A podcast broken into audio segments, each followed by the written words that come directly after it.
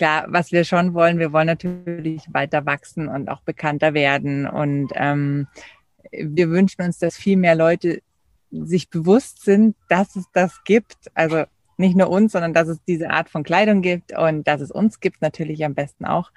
Ähm, genau, also wir wollen weiter wachsen und natürlich nicht äh, unsere Nachhaltigkeit schleifen lassen, sozusagen.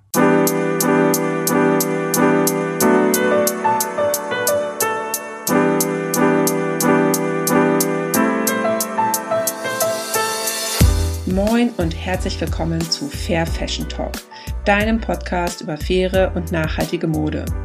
Ich bin Sabine Paulsen, deine Gastgeberin, und ich freue mich sehr, dass du bei diesem Podcast wieder oder vielleicht zum ersten Mal gelandet bist. Ich möchte meine Erfahrung und mein Wissen mit dir teilen, interessante Persönlichkeiten und Organisationen interviewen und dich dazu motivieren, auch in deinem Alltag Fair Fashion mit einzubinden. Julia Ickert und Susanne Kienast sind die Powerfrauen hinter dem Fair Fashion Label Nina Rhein.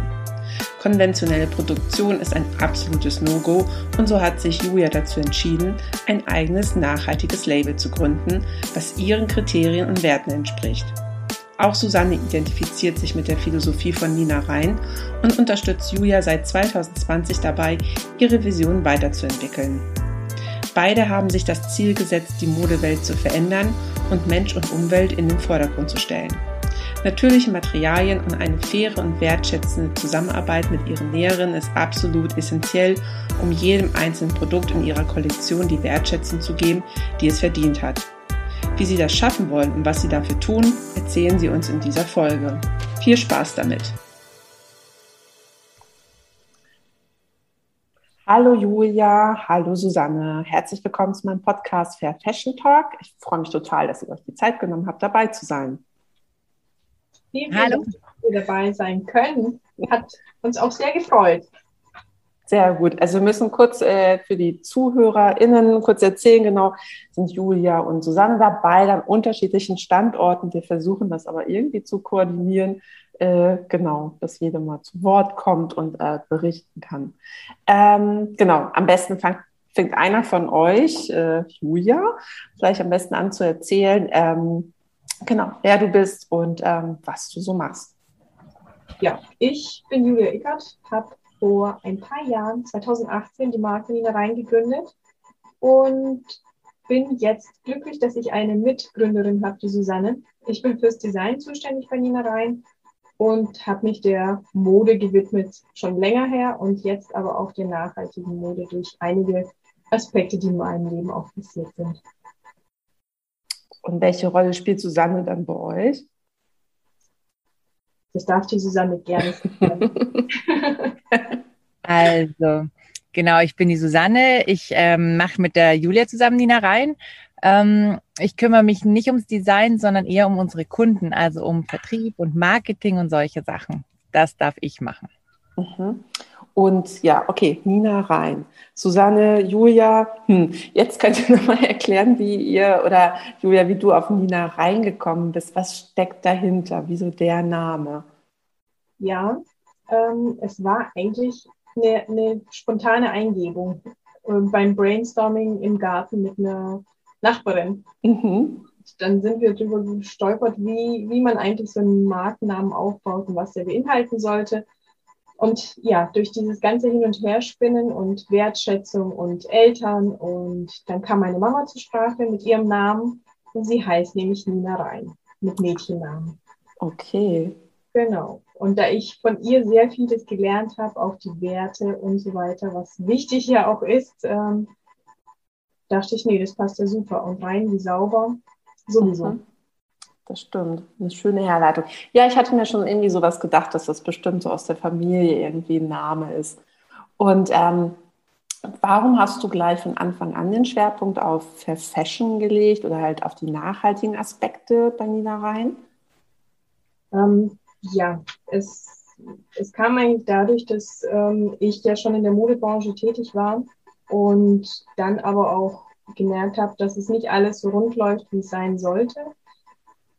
und wollte auch wieder einsteigen, nachdem ich zwei Kinder bekommen habe, wollte wieder einsteigen in den Beruf und habe dann gesehen, dass es einfach mit meinem Leben nicht zusammenpasst. Also das, was ich an Entwicklung durchgemacht habe mit Nachhaltigkeit und äh, Verantwortung für die Kinder übernehmen und es auch die, ja, ich konnte es eigentlich nicht, nicht mehr akzeptieren, wie die Bedingungen waren und dass es wirklich auch nur um Profit ging beim Design und dass man nur noch leisten, leisten, leisten und irgendwann mal gefühlt äh, abends ins Bett umfällt und sich denkt, was mache ich denn da eigentlich? Und da war für mich der Break, dass ich das nicht machen möchte und ähm, mir aber die Mode so wichtig war, ähm, dass ich gesagt habe, okay, es geht auch anders, dann machen wir das auch anders. Mhm. Also das ist zumindest von meinem Designaspekt. Die Susanne hatte genauso ihren äh, Teil an der Entwicklung. Genau, wollte ich jetzt auch fragen, Susanne, was sind deine nachhaltigen Werte denn da oder was ist deine Vorstellung von Fair Fashion? Also mir ist es wichtig, dass einfach, also dass das Material passt, also das Material an sich der Kleidung, dass das ähm, was nachhaltig, so, so nachhaltig wie möglich ist und eben nicht immer alles nur aus Plastik gemacht wird. Das ist mir sehr wichtig. Und ähm, auch im Produktionsprozess, dass die Menschen eben wie Menschen behandelt werden und dass man darauf achtet, wer mit einem zusammenarbeitet, unter welchen Bedingungen die ähm, Lieferanten auch ähm, arbeiten, wie die mit ihren Mitarbeitern umgehen, ob sie überhaupt Mitarbeiter haben oder immer nur wieder andere Leute unter Vertrag nehmen und so weiter. Und das habe ich ja auch viel mitbekommen. Ich habe davor genauso wie die Julia auch schon in der Modeindustrie gearbeitet. Also ich weiß, wie es ich habe es gesehen, ich weiß, wie äh, das in normalen, sozusagen, in herkömmlichen Unternehmen oft läuft und das wollte ich einfach nicht. Auch die Überproduktion war für mich ein Thema. Weil wenn man im Vertrieb ist, muss man ja die ganze Zeit schauen, dass man viel, viel, viel verkauft. Mhm. Und dann am Ende von der Saison, wenn man doch nicht so viel verkauft hat, dann muss man schauen, wie man es los wird, auf irgendwelche Art und Weisen. Also in irgendwelches Ausland, irgendwelche Unmengen von Klamotten schippen. Das wollte ich nicht mehr. Ja, ja, der Gedanke ist auch schlimm, ne? Einfach dann auch so für sich selber diesen Druck dann irgendwie aufbauen, okay, ich muss das jetzt irgendwie noch ähm, ja, irgendwie an den Mann bringen, e, egal wohin und was es genau. kostet. Genau. Ne? Also genau. und dann, genau, und dann wird es auch so verscherbelt, dass es dann halt einfach auch zu Preisen dann ist, die dann halt auch nicht mehr irgendwie ähm, ja, realistisch sind, sondern nicht mehr ja. fair sind einfach. Ne? Aber genau, welche Materialien habt ihr denn so im Fokus in, den, in der Kollektion? Wir verwenden ausschließlich natürliche Stoffe. Mhm. Ähm, also auch natürliche Materialien. Das zieht sich auch bei uns zum Beispiel auch über die Knöpfe hinweg, dass wir da auch natürliche Materialien haben wie Steinnuss oder Papier, recycelt, solche Sachen, die dann auch ähm, letztendlich auch irgendwo sich komplett zersetzen. Das ist halt so mein Ansatz und sind da auch im Aufbau, dass es immer mehr und mehr von diesen natürlichen Materialien mit eingesetzt wird, weil ein Kleidungsstück besteht nicht nur aus Stoff und äh, Knöpfen, sondern das sind halt auch Reißverschlüsse, Etiketten und Einlagen. Das, äh, da sind wir dran, dass das auch viel nachhaltiger wird, was die Möglichkeiten einfach der Industrie hergibt. Sind die Materialien auch zertifiziert? Kauft ihr auch zertifizierte Sachen ein oder? Also wir haben ähm, hauptsächlich zertifizierte Sachen. Also es ist, wir kaufen zum Beispiel äh, Liocell, das mhm. ist von Enka. Das ist eine deutsche Firma, die die, die, die nachhaltige Viskose herstellt. Die mhm. sind auch zum Beispiel Credit to Credit zertifiziert und haben aber auch die Gottswolle aus Italien, ähm, die wir einsetzen für unsere Stoffe, weil wir einfach die hochwertigen Stoffe auch wieder zurückbringen wollen, weil da auch dieses Know-how mit reingesteckt mit drin steckt. So. Mhm. Genau. Und ähm, wie entwickelst du oder ihr beide jetzt wahrscheinlich zusammen die Kollektion? Ähm, habt ihr auch jeweils immer eine ähm, Herbst-Winter, Frühjahr-Sommer-Kollektion oder wie baut ja, wir, ihr eure Kollektion? Ja, also wir sind ja ein kleines Unternehmen und sehen auch, dass, ähm, dass man es saisonweise auch funktioniert, dass es genauso funktioniert. Ich komme aus einem Konzern, wo es ähm, zwölf Kollektionen gab plus noch andere Kollektionen zusätzlich. Da habe ich gemerkt, dass das, das ist einfach zu viel. Dadurch fördern wir letztendlich auch die Überproduktion. Deshalb gehen wir zurück zu den klassischen zwei Saisons, ähm, wo wir die Kollektion produzieren. Und ähm, ja, es gibt so gesehen ja, eigentlich kein Schema, nach, nach was wir denn da jetzt gehen, welche Kollektion das sein wird oder was da kommt.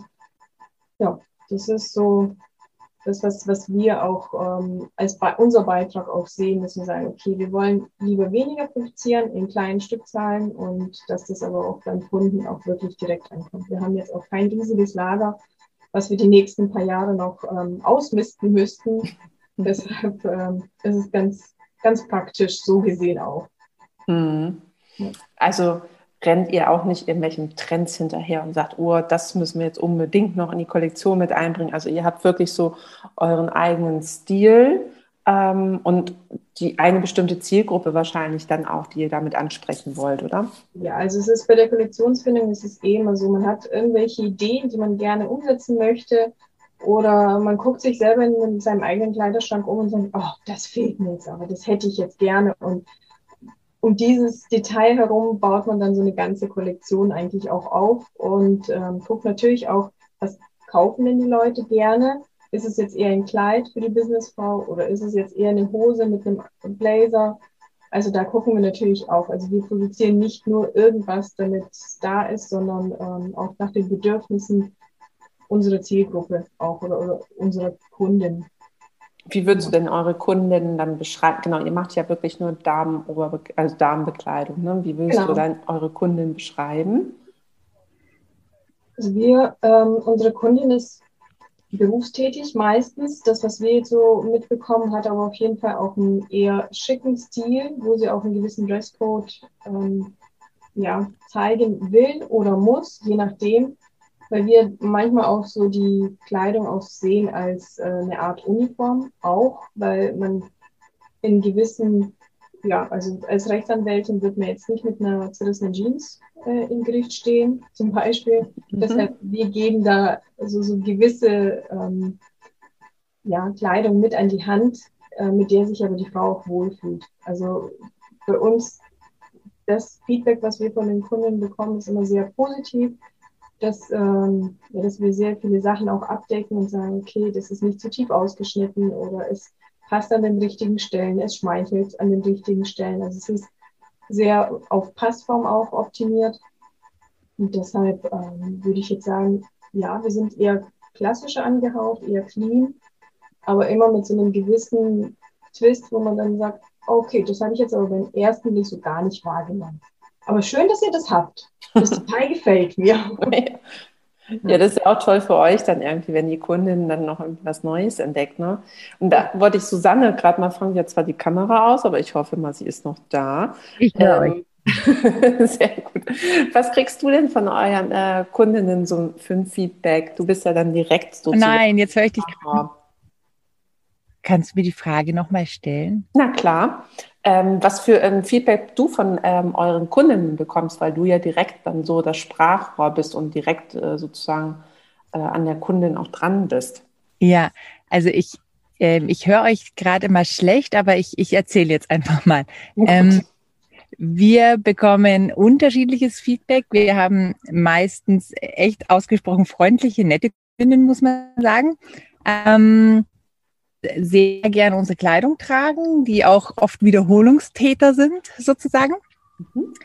Ähm, die kaufen gerne mehrmals ein und ähm, die äußern mittlerweile auch Wünsche, was sie gerne hätten in anderen Farben oder wie sie sich vorstellen, was für uns natürlich super ist, so ein Feedback zu bekommen, ähm, worauf wir gerne eingehen, was die Julia auch immer versucht, dann in die neuen Kollektionen mitzunehmen. Aber an sich, ähm, ja, also wir hatten, wir haben eigentlich also mal passt eine Größe nicht, das kann natürlich immer passieren, aber ansonsten haben wir eigentlich sehr positiv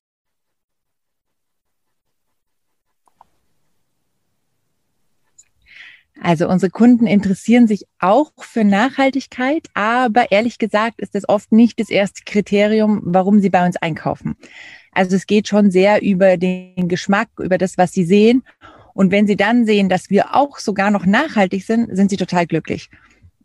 Aber andersrum kommen sie nicht unbedingt sofort zu uns.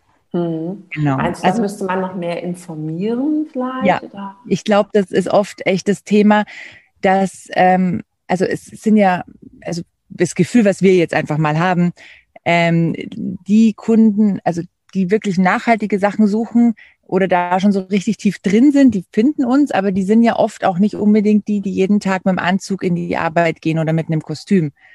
Das ist jetzt gerade so eine ältere Generation, die da auch drauf aufmerksam wird, ist eher so dieses Gefühl, was wir haben.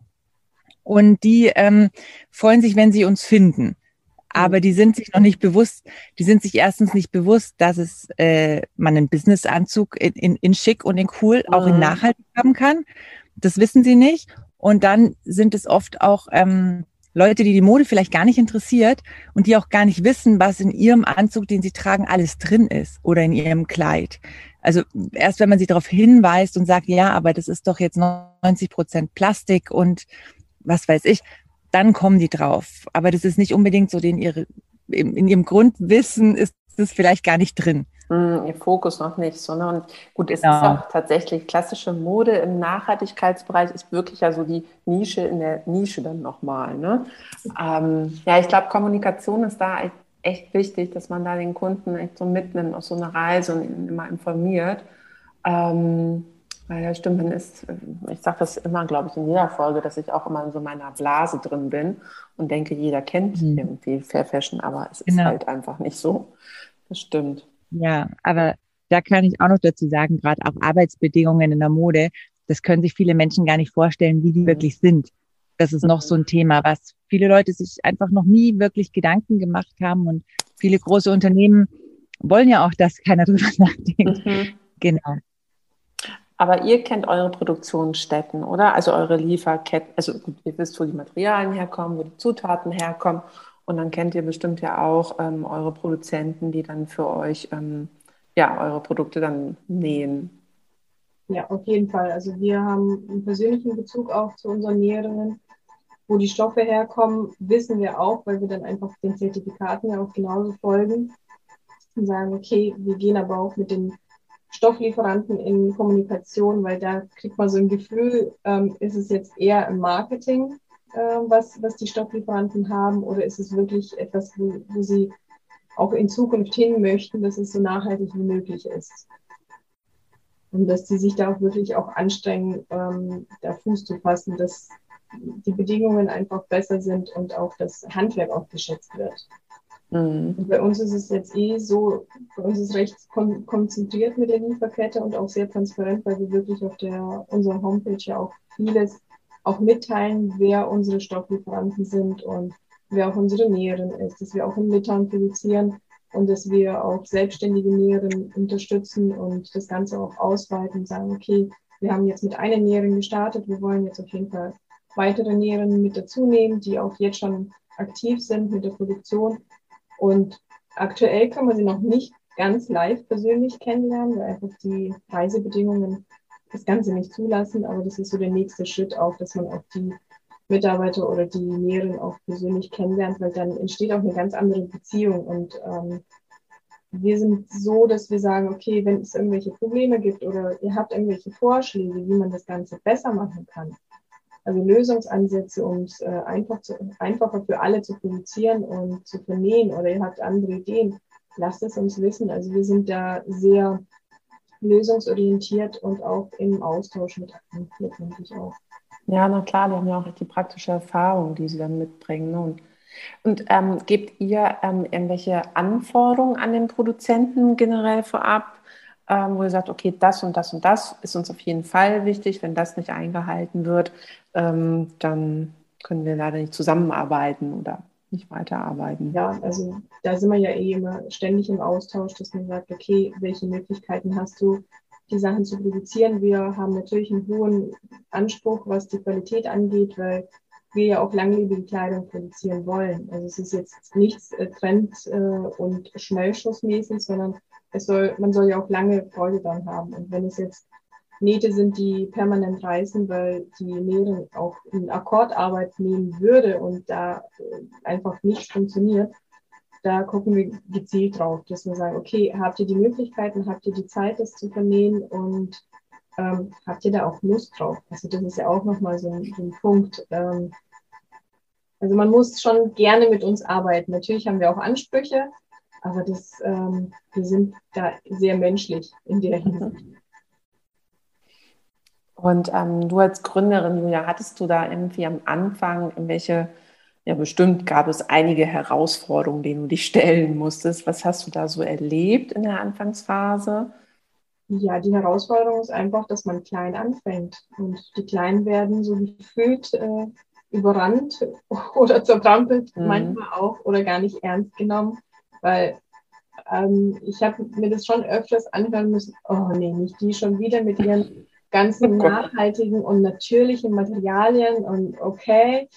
Ja, man muss dann sehr hartnäckig bleiben und das auch nicht an sich ähm, rankommen lassen und sagen, okay, aber das ist, das ist einfach die, die Zukunft und wir müssen jetzt den Anfang machen und es ist zwar am Anfang vielleicht penetrant und nervig, aber wir kommen da nicht drum herum.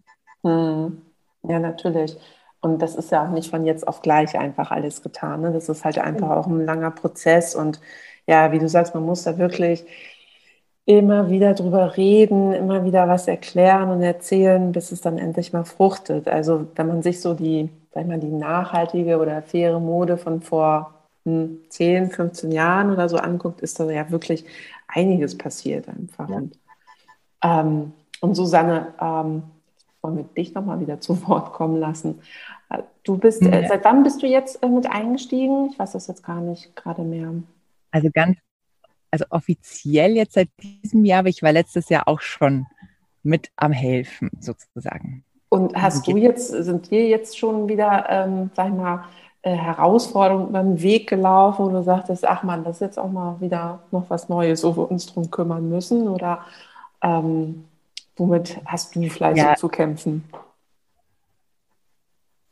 Also was, woran ich gerade bin, ist alles, was wir automatisch machen, mal aufzuschreiben und zu formalisieren und oh.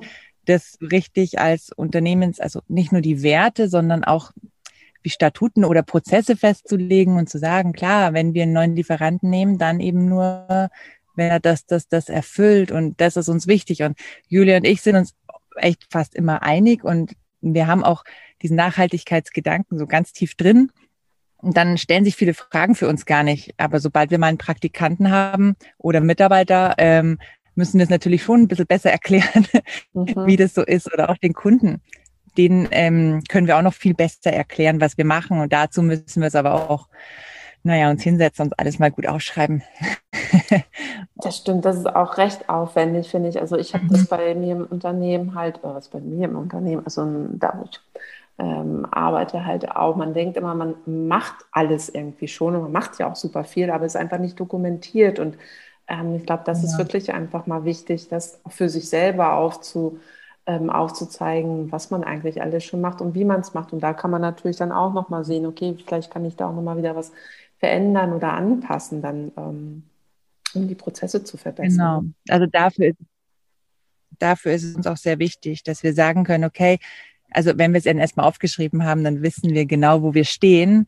Und daraus kann man ja auch sehen, okay, an dem Bereich, da wollen wir noch besser werden oder da wollen wir hin. Und das kann man alles erst so richtig gut machen, ja, wenn man es sich halt aufschreibt. Mhm. Also das ist ein großes Thema gerade. Und klar, sonst gibt es ja noch tausend andere Sachen immer zu tun in einem kleinen Unternehmen. Also mhm. Arbeit geht uns nicht aus. Nee, nee, das denke ich mir. Habt ihr schon mal darüber nachgedacht, in welche Kooperationen vielleicht mit größeren Partnern zu machen, um einfach ähm, eure Präsenz zu ähm, ähm, verstärken oder zu vergrößern? Oder sagt ihr, nee, das kommt eigentlich auch gar nicht für uns in Frage. Wir brauchen auch gar nicht so ein Zugpferd und ähm, meint ihr, das würde noch hm. irgendwie ja, Sinn machen?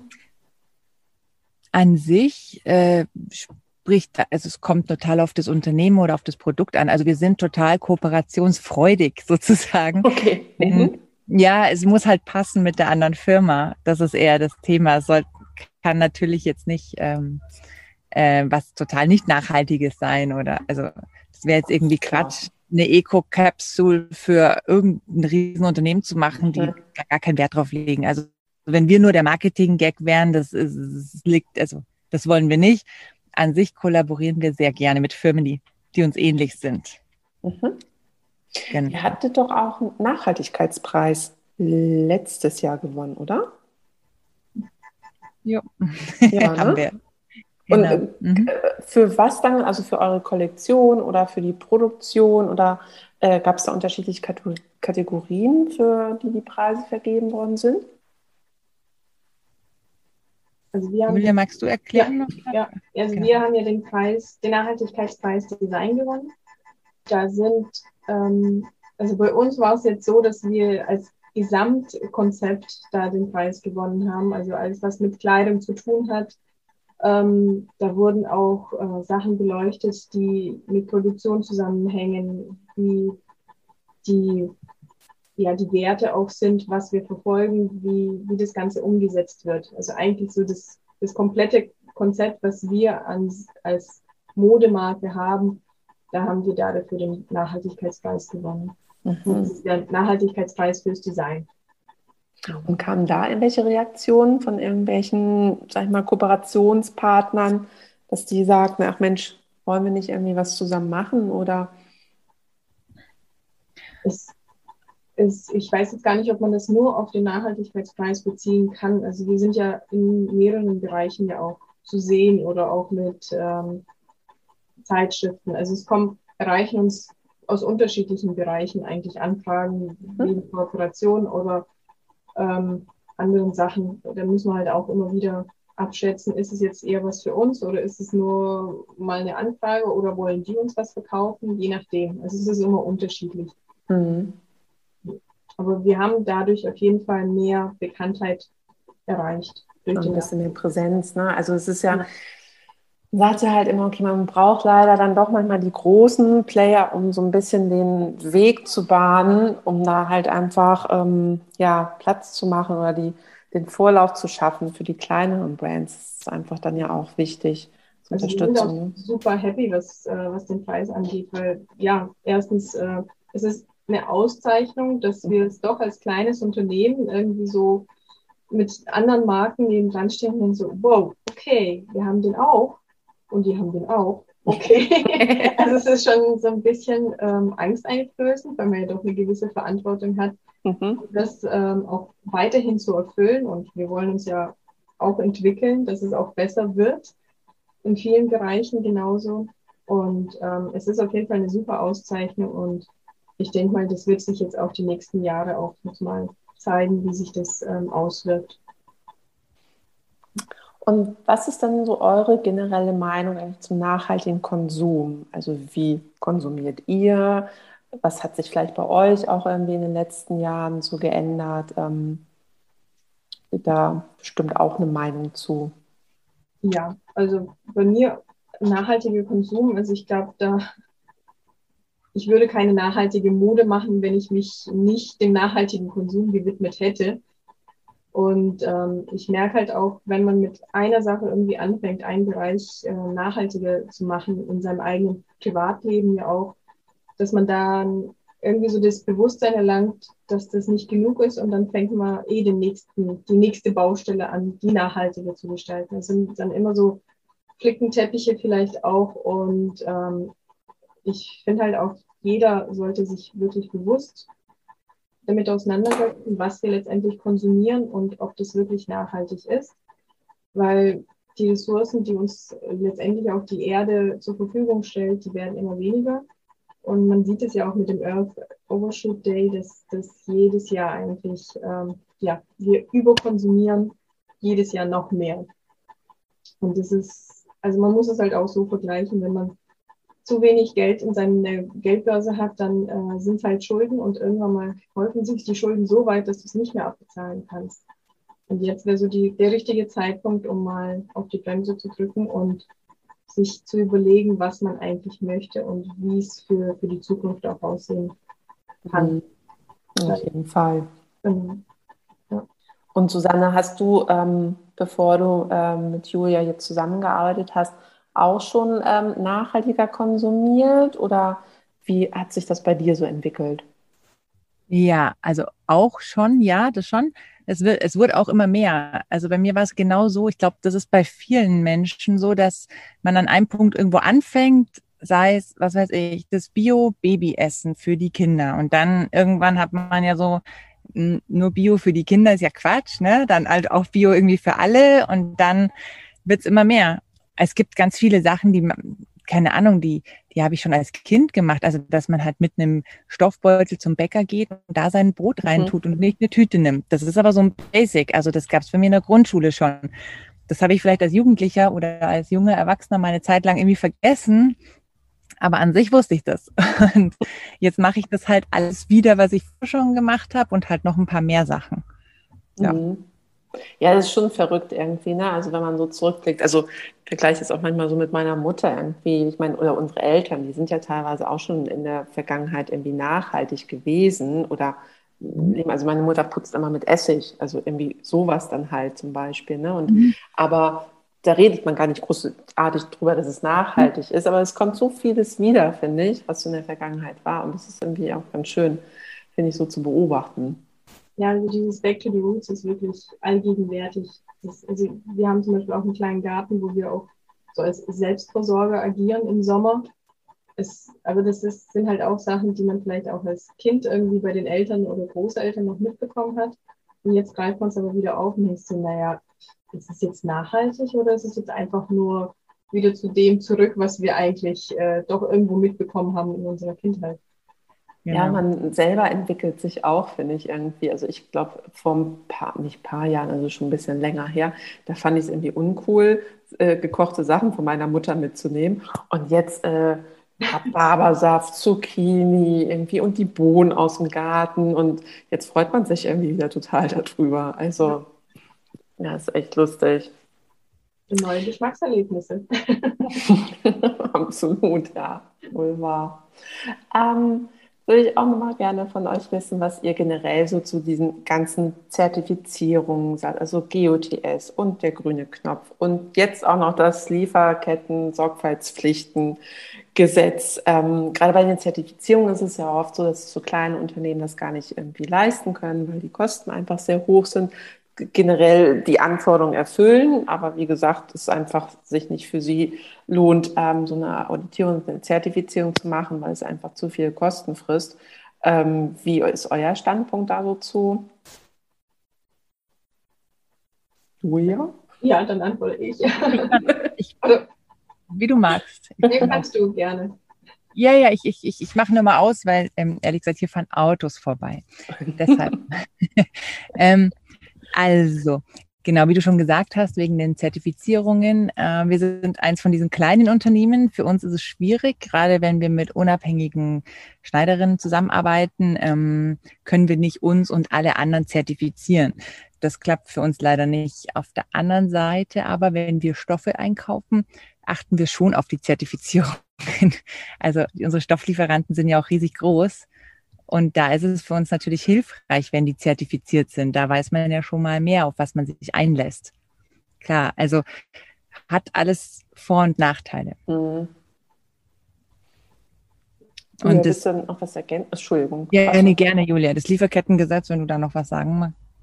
Ja, es ist, ich glaube auch, dass es notwendig ist, einfach Zertifizierungen zu haben. Das Problem ist halt eher, dass wir so viele haben. Und ich glaube, da kann man sich auf keins irgendwie stürzen und sagen, das erfüllt jetzt alles, weil die irgendwie sich unterscheiden auch innen, also in sich. Und da finde ich selber auch schwer, schwierig, da irgendwas ähm, zu, zu sagen, okay, nehme ich jetzt eher das, nehme ich das andere, worauf achte ich. Man versucht halt so das Beste draus zu nehmen, aber es geht da immer mehr. Das Einfachste wäre natürlich, wenn alle Unternehmen sagen würden, nee, wir machen alles nachhaltig, wir machen alles äh, also umweltschonend und so weiter, dann bräuchten wir die ganzen Zertifikate nicht. Und das, eigentlich müssen wir in, zu diesem Standard hinwandern, dass die Unternehmen einfach nachhaltig wirtschaften und auch ihre Werte eher dazu dienen, ein hochwertiges Produkt äh, zu erstellen, was niemanden ausbeutet, weder die Welt noch die Menschen. Eigentlich müsste es so ein negatives Zertifikat dann eher geben, ne? Also das ja. Negative auszuzeichnen, so wie bei ja. den Film wie Goldene Himbeere oder so beim schlechten Film oder also so. Aber so müssen eigentlich diejenigen, die eh schon sehr nachhaltig sind und ihre Prozesse eh noch weiter optimieren und verbessern, die sollen dann noch für Zertifikate zahlen, die ja, die das auszeichnen, aber die anderen machen sehr viel Profit und machen damit auch die Umwelt kaputt. und haben halt nichts, da, also so gesehen kein, keine Auszeichnung, keine negative. Mhm, genau, genau, das stimmt. Und habt ihr das verfolgt mit den Lieferketten-Sorgfaltspflichtengesetz, wie das so jetzt vonstatten gegangen ist und abgeschlossen wurde? Oder sagt ihr, ach gut, für euch, ihr seid eh transparent, ähm, verändert sich ja eigentlich dann auch dadurch nichts einfach. Ne? Wir sind vor allem auch viel zu klein. Also das auch noch, das stimmt. auch überhaupt nicht so wie leider viele, viele andere Unternehmen auch nicht. Also ja, ja das ist schwierig. Ein anderes Punkt auch noch ähm, ist, dass viele die ganzen Zertifikate gar nicht kennen. Mhm. Also was Julia gerade schon gesagt hat, wir werden selber erschlagen von Zertifikaten. Ähm, das geht ja jemanden, der sich da nicht ähm, informiert, also der einfach nur im Vorbeigehen mal irgendein Siegel auf irgendeinem Kleidungsstück sieht, dem geht's ja genauso. Oder eben noch schlechter sozusagen, weil es ja gar nicht einschätzen kann, was da was ist und was wie gut ist und was überhaupt ein echtes Zertifikat ist und was nur eine Werbung ist. Mhm. Ja, der grüne Knopf soll ja eigentlich da so ein bisschen helfen, um den Endverbraucher das ein bisschen zu vereinfachen. Das, ähm, ja, da weiß ich dann halt immer nicht so ganz. Ähm, es hilft in dem Sinne, dass er dann weiß, okay, da werden soziale und ökologische Kriterien mit erfüllt, aber was dann genau dahinter steckt und wieso es erfüllt wird, das weiß er dann halt doch auch dann wiederum nicht. Ne? Also ah, ich bin auch mal sehr hin und her gerissen, muss ich sagen, wie es da so von halten soll. Es steht halt bei den ganzen Zertifikaten ja auch nicht, wofür sie stehen, weil da muss man sich intensiv damit beschäftigen und auch die ganzen Webseiten durchsuchen, was, welche Anforderungen denn eigentlich ja, da äh, geprüft werden ja auch. Ja, das hm. stimmt. Hm. Ja. Ähm, ja, wir kommen tatsächlich schon zu meiner letzten Frage für euch beide. Und zwar würde ich davon euch nochmal gerne wissen, was ihr euch so für die Zukunft irgendwie vorstellt, was für Pläne ihr mit Nina rein habt oder ähm, vielleicht gibt es da jetzt noch einmal einen, ich weiß nicht, Gustav rein geben oder vielleicht wollt ihr da nochmal irgendwie was erzählen, ob da irgendwas vielleicht bei euch noch in der Schublade schlummert. Ähm, also den Gustav gibt es erstmal noch nicht. Es okay. wird noch dauern.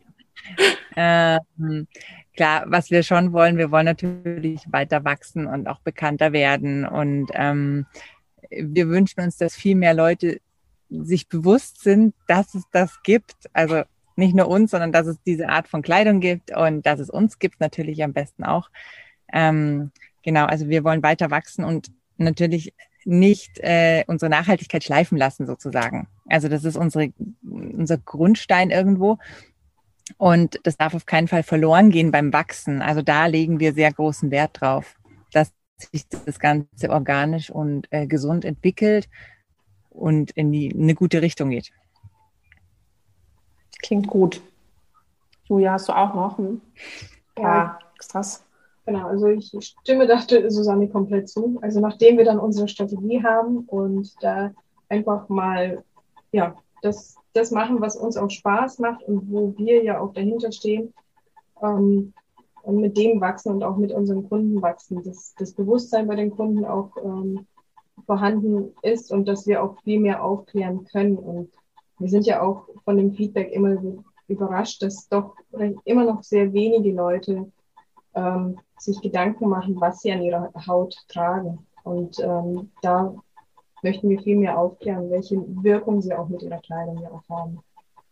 Ja, ich glaube, das ist auch wirklich immer noch notwendig. Also das ist so, ähm, ich glaube, 50 Prozent der Arbeit auch, ähm, die man einfach weitergeben muss. Also neben der Kollektionsentwicklung, Gestaltung, Produktion ist, glaube ich, ähm, die Aufklärungsarbeit auch wirklich ein großer, wichtiger Teil. Ja, da sind wir auf jeden Fall auch dabei. Also wir sind, wir haben auf jeden Fall viele Ideen da. Die setzen wir nach und nach um. Ähm, ja. Ja, super. Da freuen wir uns doch dann drauf, wenn wir die dann endlich sehen. Ähm, damit danke ich mich erstmal bei euch beiden ähm, für eure Zeit. Äh, Susanne, schönen Urlaub noch, Kroatien. Danke. Und ähm, genau, und Julia, dir noch einen schönen Abend und ähm, ja, dann hören wir vielleicht mal wieder voneinander. Bis dann erstmal. Gerne. Tschüss. Tschüss. Das war Fair Fashion Talk, der Podcast rund um das Thema nachhaltige Mode. Auch klassische Mode kann nachhaltig produziert werden. Das haben uns Julia und Susanne auf jeden Fall schon bewiesen und wir freuen uns jetzt schon drauf, ihnen beim Wachsen zuzusehen. Noch mehr über klassische nachhaltige Mode findest du zum Beispiel in Folge 17 mit Jula von dem Hamburger Label Jen June. Wenn dir diese Folge gefallen und dich inspiriert hat, dann freue ich mich, wenn du Fair Fashion Talk abonnierst, eine Bewertung hinterlässt und ihn in deinem Netzwerk teilst. Weitere Informationen findest du in den Shownotes und auf www.fairfashiontalk.de. Gerne kannst du mir auch deine Fragen und Anregungen zusenden. Ich freue mich über jede Art von Feedback. Und auf jeden Fall freue ich mich, wenn du bei der nächsten Folge wieder dabei bist.